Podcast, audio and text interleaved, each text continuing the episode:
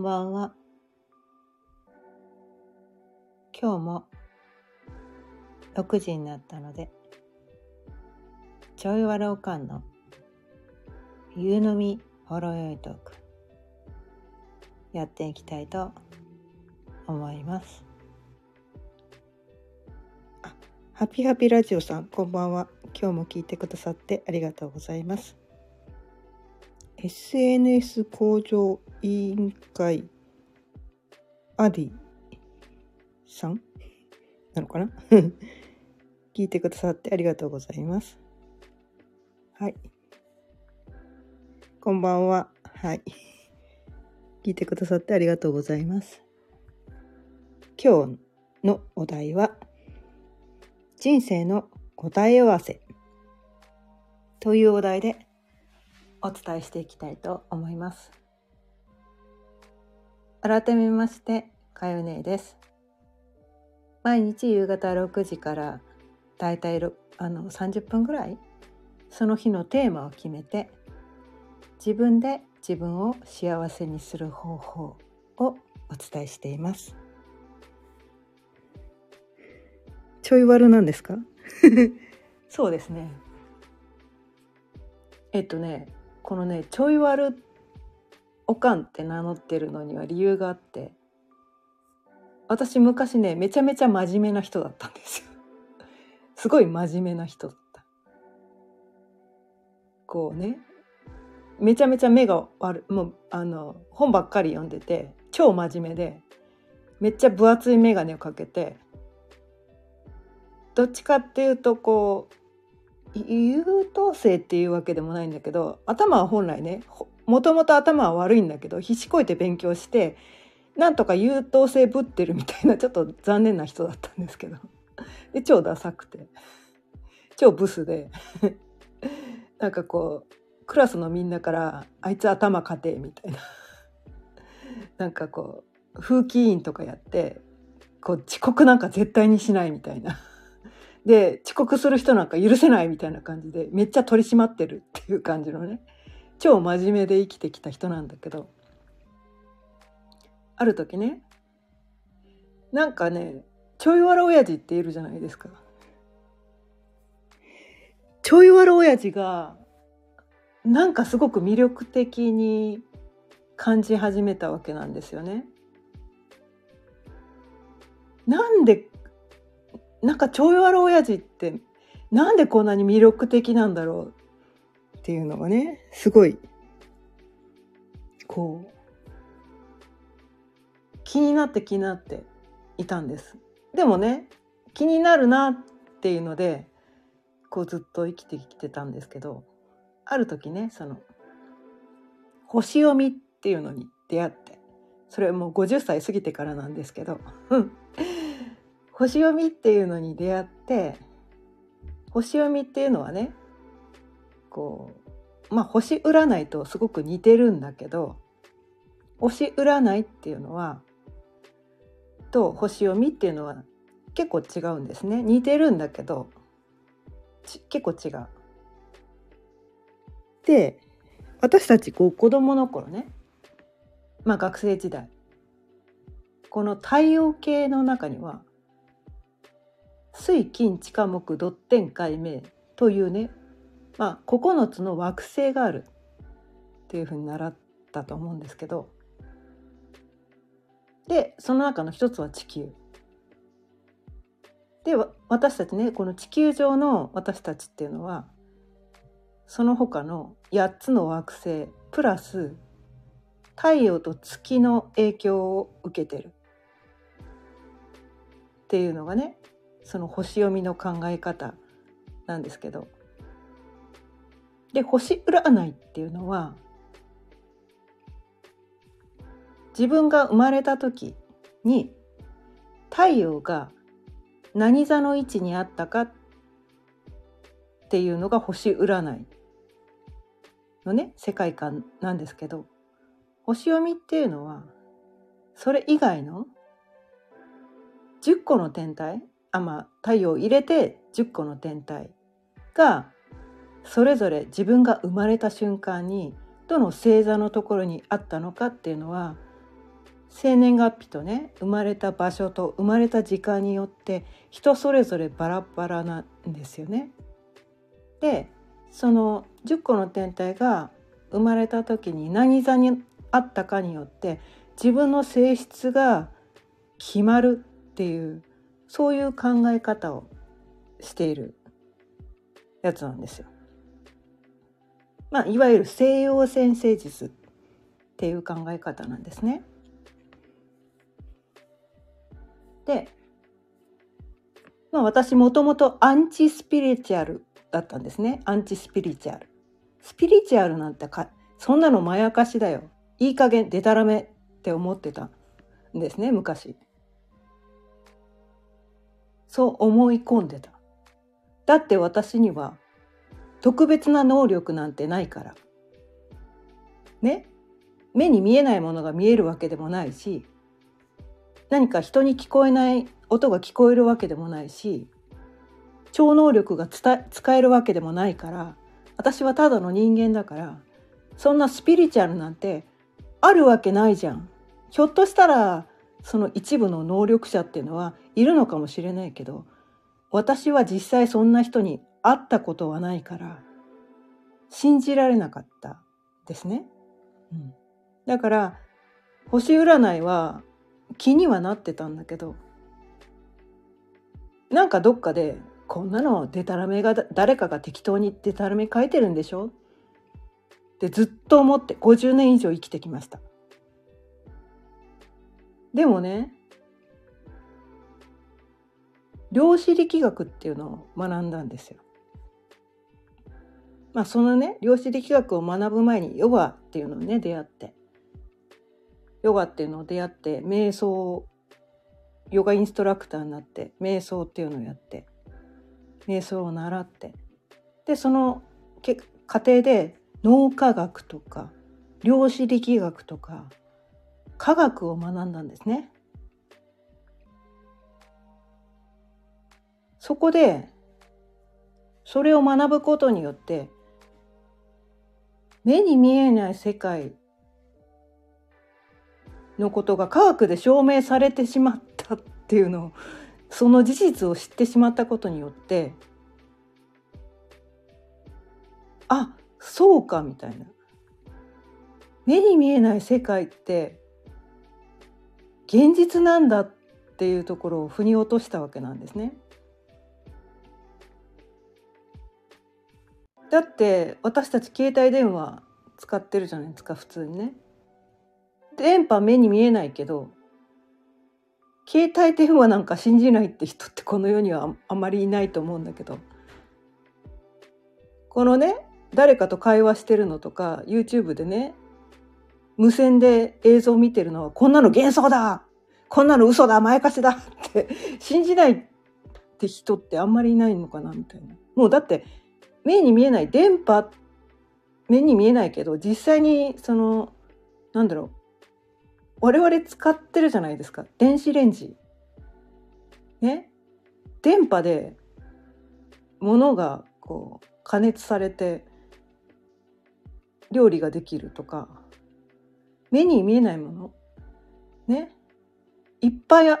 あって我々実際使っててそれを便利に使ってるじゃんっていうところに気づけて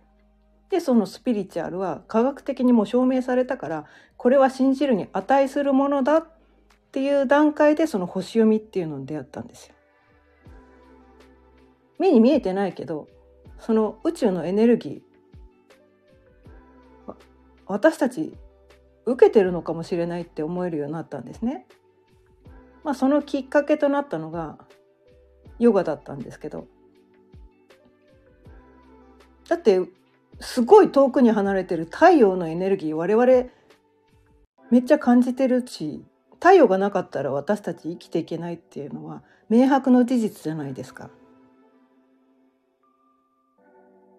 で月の引力でこう道潮引き潮ってあるし満月の時は犯罪が起きやすいとか事故が多いとかそういうの聞きますよね。で私ヨガを始めてその満月新月ってヨガの世界ではね。このヨガちょっとなんかお休みしましょうっていう考えがあってえなんでって最初は思ったんですけど満月新月は特に女性にはねすごくなんかこう感情に影響を与えていつもと同じようなこう平常心でいられなくなるからその気が高ぶってしまうようなヨガはお休みした方がいいっていう考え方があってヨガってね世の中一般ではそのねなんかゆったりなんかこう女子供がやるようなこう生っちょろいようなやつっていう考え方が一部の人の中ではあるかもしれないけど私がやってたヨガっていうのはこうインドのね修行僧が やるようなちょっと激しめのヨガだったので満月新月はお休みしましょうみたいなねそういうヨガだったのででそこでもなんかあ月のエネルギーって我々そんなに受けてるんだっていうのをね知って。でそこからその星読みっていうのが気になりだしたわけなんですよ。でその星読みっていうのを学ぶと自分のね性質とか個性才能魅力とか人生のテーマとかなんかそういうのがどうやら分かるらしいっていうのを知ってで私それまでね自分のことが全然分からなかったから学び始めたわけなんですね独学で。でその学びながらねいろいろこう気づいてきたんですよ。あ私の人生今までこんな星読みなんて何も知らなかったけど私この星読みに書いてある通りの人生を歩んできてるっていうその答え合わせができたんですよ。そこで辻褄が合っちゃったわけなんですよね。辻褄が合っちゃったもんだから信じざるを得なくなったでそこに出てたのは私はそんな生真面目な優等生タイプの人間じゃないっていうところが出てたわけなんですね。で私それまで普通にこう世の中のねいっぱい世間一般の常識通りに生きてきたんだけど傍から見たらめっちゃ幸せに生きてきたはずなのに苦しくて苦しくてたまらなかったんですよ。何が何が私をこんなに苦しくさせてるのかが全然わからなくて世の中でこれがいいとされてるような生き方をしてるのになぜ私はこんなに苦しんだ？なぜ私はこんなに傍から見たら幸せにしか見えない生活を送ってるのになんで私はこんなに苦しくてたまらないんだっていうことが分からなくて分からなくて仕方がなかったんですよ。でもそれはその星読みを学んだことで本来の自分の性質を封印してこんな自分出しちゃダメだ。こんなのは私じゃない。私はちゃんと優等生のようにして生きなければならないみたいな。なんかそういうふうな生き方をしてたから苦しかっただけなんだみたいな。自分がね本来生まれ持った性質を閉じ込めて抑え込んで生きてきたから生き苦しかっただけなんだ。そこを解放してあげればよかっただけなんだっていうのに気づいたんですよ。でその本来の私っていうのは全然そんな優等生タイプじゃなかったんです。どっちかっていうとはちゃめちゃな人だったんですよ。はちゃめちゃな人だった。でも50年以上ねその優等生タイプな感じで生きてきちゃったもんだからなかなかそのね枠からはみ出ることができなかったわけなんです。でもどこかでその自分の中のある性質っていうのに気づいなんか無意識で気づいてたんでしょうね。こう潜在意識では気づいてた。でも認識してなかったですよね頭ではっきり認識してなかったからだからでも自分のそのね抑え込んでたその性質がちょい悪親父に反応してたんですよ。反応してた。だから惹かれてしょうがなかったんですね。羨ましい。私もああいう風にして生きたい。あんな風になれたらいいなってずっと憧れてたんですよ。でもその星読みでね自分のその持ってるねその性質に気づいてしまったんですね。だったらもう私ちょい悪でいいじゃんみたいな。ただね50年以上その真面目に生きてきたもんだからなかなかね勇気が出ないわけですよ。勇気が出ない。なかなかこうちょい悪になかなかなれないんだけどでもね世の中のこうなんだろうちょい悪親父って結構見るけどちょい悪ちょい悪おかんってあんまり聞かないんですよね。あんまり聞かない。なんでちょい悪親父はいるのになんでちょい悪おかんはいないんだっていうところにもすごくこうねなんかもやっと感を感じたんです。ちょい悪親父がいるんだったらちょい悪おかんがいてもいいじゃんみたいなそこに対してそう思ってたんだけどなかなかねその自分でそのちょい悪おかんになる勇気が出なくて 1年ぐらいこのね自分でちょい悪おかんって名乗るのに1年ぐらいかかったんだけどでもそのね星読みっていうのはねあの、まあ、自分が生まれた時のこの性質とか生まれ持った個性みたいなねその使命みたいなのも読み取れるんだけど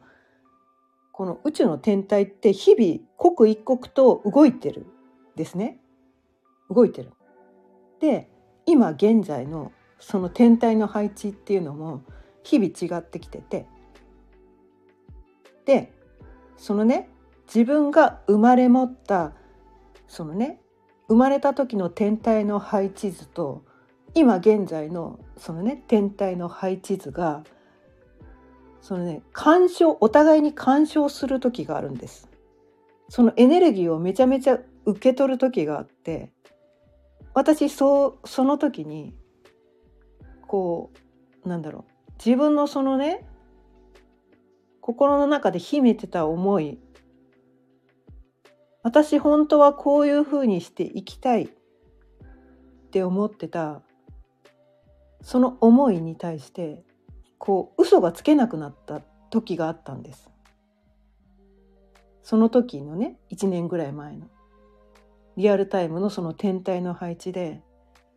もう私自分に嘘がつけない。私はこう生まれ持ったね性質を解放して生きていきたい。って思ったから、まあ、超ヨロ感をね名乗り出して、まあ、そっからねこのスタンド FM を始めるまでもちょっとね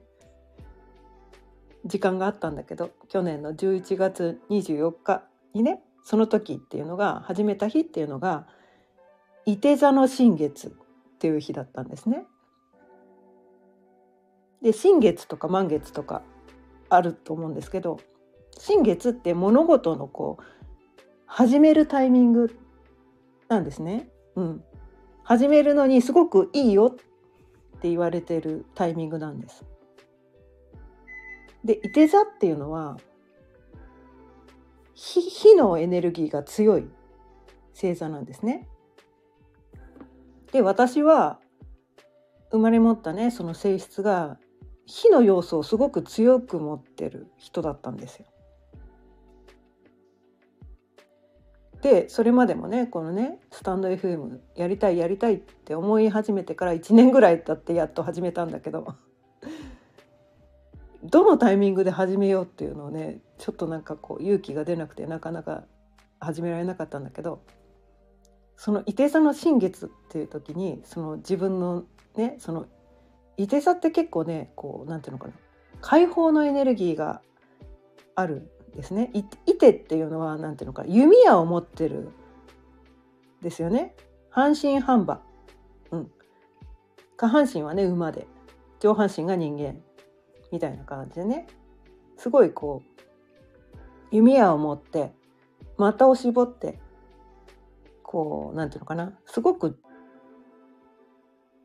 知性にあふれてる星座で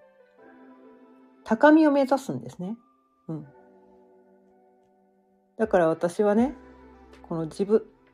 のねこの性質を解放させるのにそのいて座の火のパワーあとは新月のそのエネルギーっていうのを借りてで私はこのスタンド F も始めることができたんです。でそれはひょっとしたらね私の思い込みなのかもしれないけどそんなね星のエネルギーなんて本当は受けていないのかもしれないんだけれども人生って思い込みでどうにでも変わるんですよ。私はそれをね瞑想を学ぶことによって脳科学とかね量子力学とかなんかそういうことを学ぶことによって思い込みで自分の人生はどうにでも変えられるっていうそういう答えを得ていたので私はこの星読みを信じてそのエネルギーを借りてそう思い込んだら私の人生は開けていくんじゃないかと思ったんですね。うん、で私がね今までこの学んだことぱい学んできたんですよ。もうインプットひたすらインプットばっかりしてたんですけどただそれをね自分の中にこう留めておくだけだとこのなんていうのかなエネルギーが回っていかないわけなんですよね。うん、で私がいろいろこう人生でいろいろ気づいてきたこと学んできたことそれをこう世の中に放つことによってそのエネルギーの循環が起きてそれまでね過去の私みたいにしてこうなんかこう悩んでいた人とかその本当はなんか優等生で生きていかなきゃいけないって思ってたけど本当は私そんな人じゃないのにとか本当はもっと自由に生きたいのにって思ってる人に対して私が伝える言葉でその人のね枠が外れて自由に生きられるようになったらいいなって思ってで素晴らしい人になりましょうっていうことを伝えると枠の中に収まることになるわけなんですよ。で私たちは人間である以上汚い部分も持ってるんです。ドロドロした部分も持ってるし綺麗な部分も持ってるけど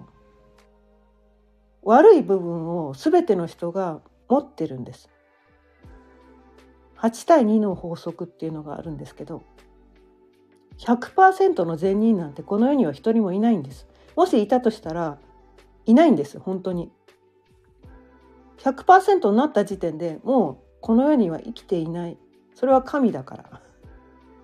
仏だから100%になって私たちはこの世に生きていられることができないらしいんですどうやらね。それがこの世の仕組みらしいんですよね。でどんな人間もどんなに善人に見える人でも100%の善人なんかいない。でその割合はねあの人によって違うんだけど80%がマックスなんですよ善人の。ね。いい部分っていうのは80%がマックスなんです。でもっと少ない人もいるかもしれないけど。まあ20%はねそのねこう利己的な部分とかそのねドロドロした部分とか悪い部分とかみんな持ってるんです。でも私もそうだったからその自分の中のねその悪い部分っていうところを否定してで他の人はね自分だけが悪くて他の人はいい人ばっかりで私だけが悪いって思って私は自分を責めてきたからそれで苦しんできたけどそうじゃないんだみんな悪い部分持ってるんだみんな同じなんだっていうところに気づけてすごく私は生きるのが楽になったんです。そんなそんな善人いねえよみたいな。だから私はあえて私はいい人ですよっていうことを伝えたらみんなが自分もなんか100%善人にならなきゃいけないと思うと苦しさしか与えられないと思うんです。でも私こんなに私の中には悪い私もいますと。ちょい悪なんですと。ただ極悪ではないです。100%悪でもないんです。みたいな。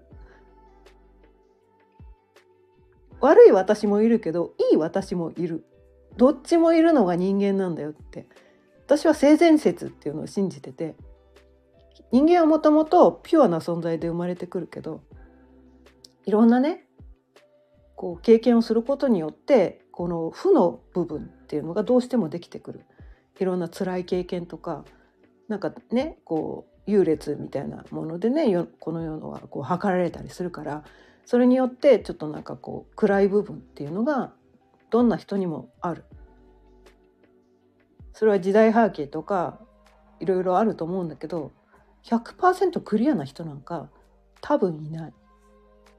ちょい悪なのが当たり前だと私は思ってるんだけどでも世の中の人はみんな100%善にならなきゃいけないとかでそうじゃない自分を否定したりとかあとはね人のな人周りの人に対しても100%の善を求めてしまうことによってなんかそこに対してこうなんであの人はああなんだって。なんかこうね地位が高い人は善でなければならないとか言って周りに対してこうお金払ったんだからこうそっちは100%素晴らしい存在じゃなきゃダメなんじゃないのとか周りに対してこう何て言うかな100%を求めてしまうことによって自分自身を苦しめているみたいなそういうところもあると私は思っててだからみんながちょい悪なんだっっていうふうに思えたらこの世の苦しみがかなりなくなるんじゃないかっていうふうに思ってるんですよ。みんな悪いところもある。でもいいところもある。じゃあどっちにフォーカスしたら幸せになれるの？ってなんかそこをすごく伝えたいんですよ。100%の人間なんかいないんだよって。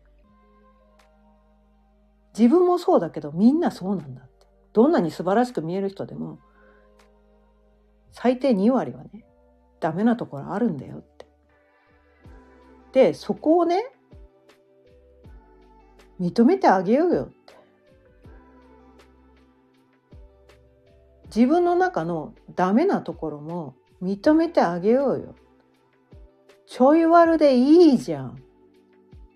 だって人間なんだから。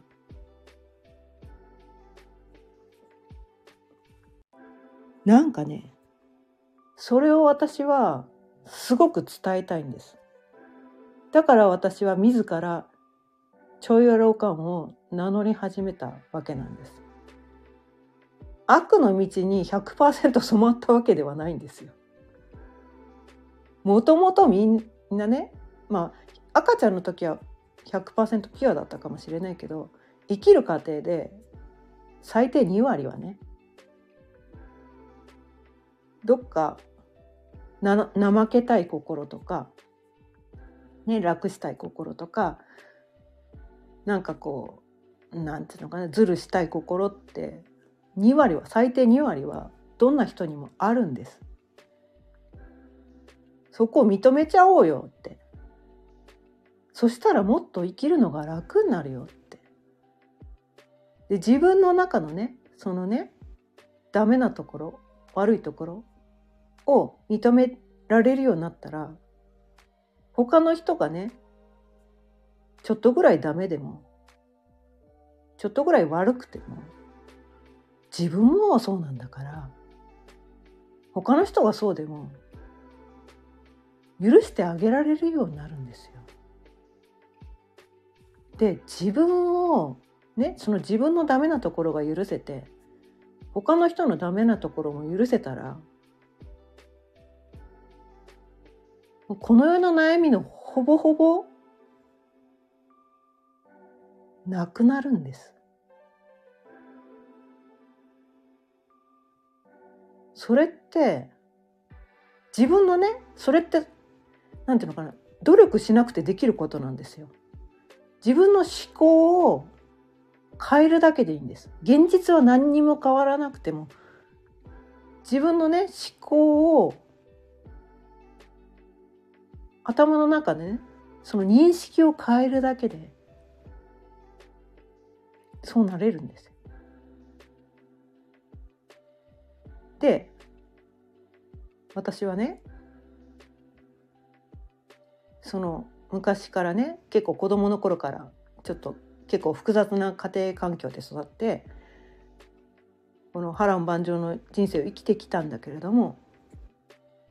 である時ねヨガにヨガっていうのがねこう天から降ってきたんですなんか知らんけどスピリチュアルは信じてなかったんだけどその時はなんか知らんけどヨーガっていうねあのカタカナ2文字がドーンと私の上に降ってきたんです。それは物理的にではなくて意識の上で。でその瞬間涙がバーって出たんです。私後にも先にもそのスピリチュアル的な体験ってその時だけだったんですよ。なんか知らんけどなんかなんだろうなんだこのヨガっていうのはってそれまでヨガ未経験だったんですね私ヨガって何だかよくわかんないけどなんかその涙が出てきて仕方がなかったんですよなんかヨガヨガを私はやらなきゃいけないってその神の啓示だったのかなって今思えばそう思うんだけどなんかヨガだだと思ってそれまでやってた仕事辞めてヨガインストラクターね45歳の時です。東日本大震災の直後のことです。なんかこのままじゃこのまま私今の仕事してていいのかな？このままじゃダメな気がするダメな気がするダメな気がするってそのことばっかり考えてた時にそのヨガっていう2文字が降ってきたんです。で私はヨガだって思って仕事辞めてヨガインストラクターの資格を取ってそれから10年間学び続けてきましたその過程で星読みとかいろいろね脳科学とか量子力学とか宇宙のこととかいろんなことを学んできましたで星読みでねそれらのことがそれをね私はそういうことを学ぶっていうことを生まれる前にこう自分でこうね決めてきたっていうところが読み取れてしまったわけなんですよ。すべてのねそのね点と点が線に結ばっちゃったわけなんですね。人生のね私が今までなんでこんなに波乱万丈ない人生を歩んできててなんでこんなことを学んできたのかみたいなのの答え合わせができちゃったんですよ。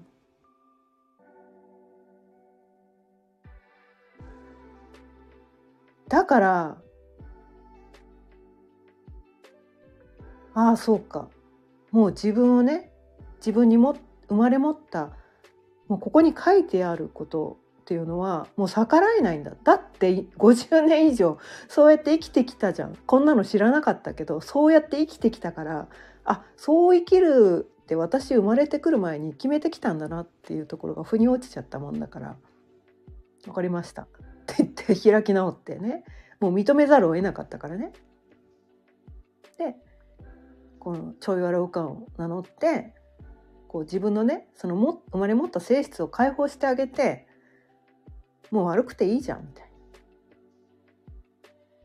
悪い悪いっていうのをそう受け入れてそれをすることにで世の中をねこうなんていうかな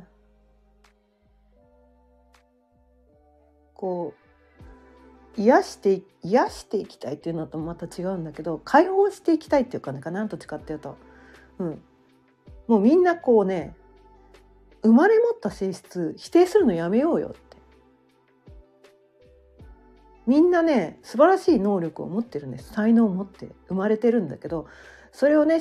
こう世間一般の常識とかいろんなこう周りの人の意見とかなんかそういうことで封印してる人が多分多いんじゃないかなって思って。でそこの封印がしきれずにこう途中で折れてしまった人がこう自殺してしまったりしてるのかなと思って私はその現状を止めたくてたまらないわけなんですよ。もったいなさすぎるじゃないですか若くして命を絶つなんて。もう私はそれがすごくたまらなく止めたい。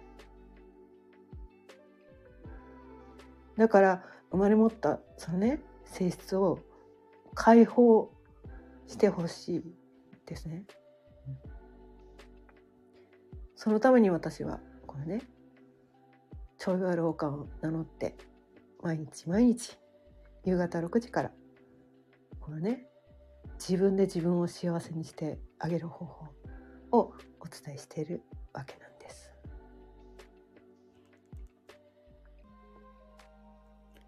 あ、めぐみさん、ありがとうございます。ということで、今日も30分過ぎたので、そろそろ終わりにしたいと思います。今日は人生の答え合わせということで、まあ私がね、歩んできた人生の答え合わせがね、星読みを知ったことによってできてしまった。そのことによって自分を解放してあげられるようになって今こうやって皆さんにスタンド FM でねいろんなことを伝えてきてる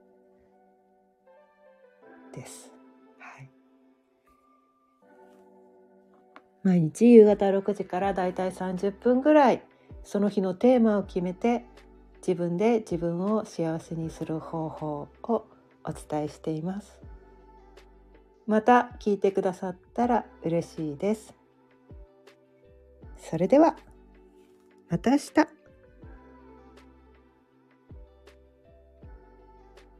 めぐみさん、悪い予感じゃなくて、良い予感の間違い。うーんとね、うん、いいか、か、うん、いい。まあね、ちょい悪ぐらいがね、居心地いいんです、私は。だって、すべての人の中にね、ちょい悪な部分あるから。いいって言っちゃうとね、100%いい人にならなきゃいけないんじゃないかって、そ、そうすると枠の中に入っちゃうからね。うん、そうそう。ちょい悪でいいんです。みんなもっと楽に生きていきましょう。それでは、また明日。さようなら。